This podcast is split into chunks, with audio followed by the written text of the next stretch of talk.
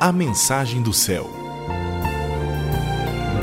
Na apresentação, Márcia Euco.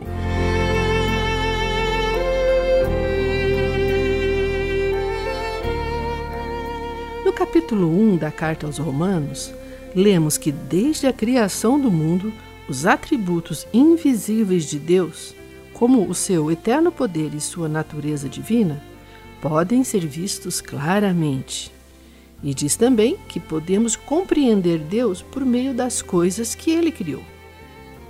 Diante deste fato, alguns homens são indesculpáveis, porque não glorificam a Deus nem lhe rendem graças, porque preferem deixar de glorificar ao Deus imortal para glorificar homens mortais. Trocam a verdade de Deus pela mentira pois ao invés de adorarem e servirem ao seu Criador, escolhem adorar a criação e as criaturas. Bem, isso é algo gravíssimo, pois Deus não divide sua honra com ninguém, muito menos com os homens. Não reconhecer que Jesus é o único digno de louvor é uma clara demonstração de ingratidão. E se por acaso a criatura que você adora e idolatra é você mesmo, isso é orgulho. E tanto a ingratidão como o orgulho são atitudes que ofendem o Criador, pois não dão a Deus a gratidão devida.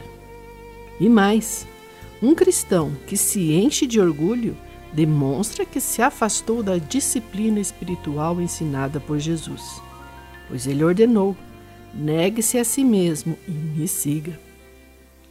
O homem executa seu ministério através dos dons do Espírito Santo. Portanto, toda a capacidade manifestada pertence a Deus e não ao homem. Então, o homem não deve tomar para si os louvores que pertencem ao Senhor Jesus. Tudo se realiza quando o nome de Jesus é invocado, pois é em Jesus que está a essência do poder. Os homens são apenas instrumentos do operar de Jesus, mas quem é digno de toda a honra é o Criador. Portanto, não incentive as pessoas a te idolatrarem, porque o reino, o poder e a glória pertencem a Jesus.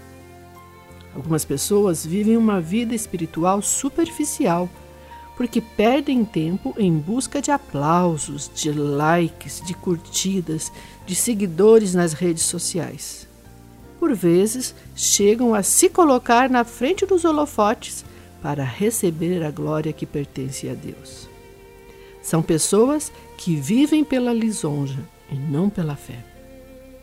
No Evangelho de Mateus, capítulo 6, Jesus ensinou que devemos ter cuidado para não fazer as coisas apenas para que os outros vejam e nos aplaudam. Ele disse claramente que quem age desta forma não receberá nenhuma recompensa do Pai Celestial. Quem quiser ser honrado pelas pessoas não será honrado por Deus, pois não se recebe duas recompensas. Se escolheu o reconhecimento das pessoas, não receberá a retribuição de Deus. Além do mais, Jesus não nos prometeu aplausos, fãs, seguidores, fama e glória. Pelo contrário, ele disse que seus discípulos seriam perseguidos, humilhados, afrontados, presos e sentenciados à morte, e que isto deveria ser motivo de alegria. No Evangelho de Lucas, capítulo 6, Jesus disse: Bem-aventurados serão vocês quando os odiarem, expulsarem e insultarem, e eliminarem o nome de vocês como sendo mal, por minha causa. Fiquem felizes e alegrem-se quando isto acontecer, porque grande é a recompensa de vocês no céu. Mas ai de vocês quando todos falarem bem de vocês. Não há duas recompensas. Se nos exaltamos diante das pessoas esperando ser admirados, então os aplausos já são nosso prêmio. Mas se nos mantemos humildes, é o Senhor quem nos recompensa.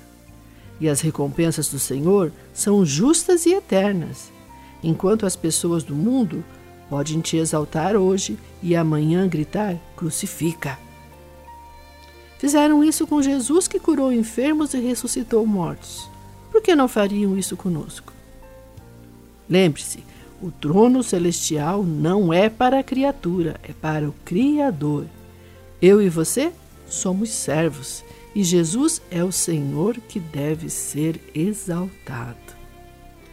Seja abençoado em nome de Jesus.